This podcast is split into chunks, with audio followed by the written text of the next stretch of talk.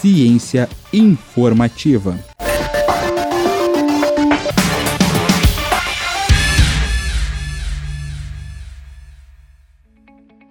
Dificilmente você ouviu falar sobre o metabolismo secundário de plantas, mas você certamente já se beneficiou dele.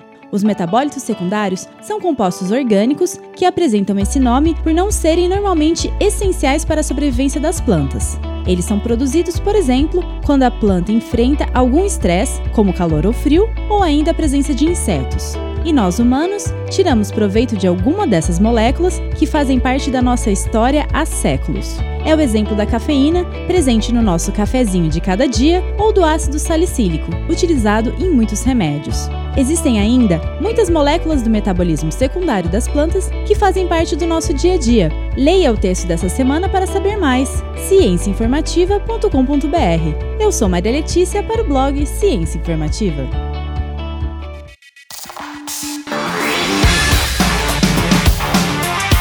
Ciência informativa.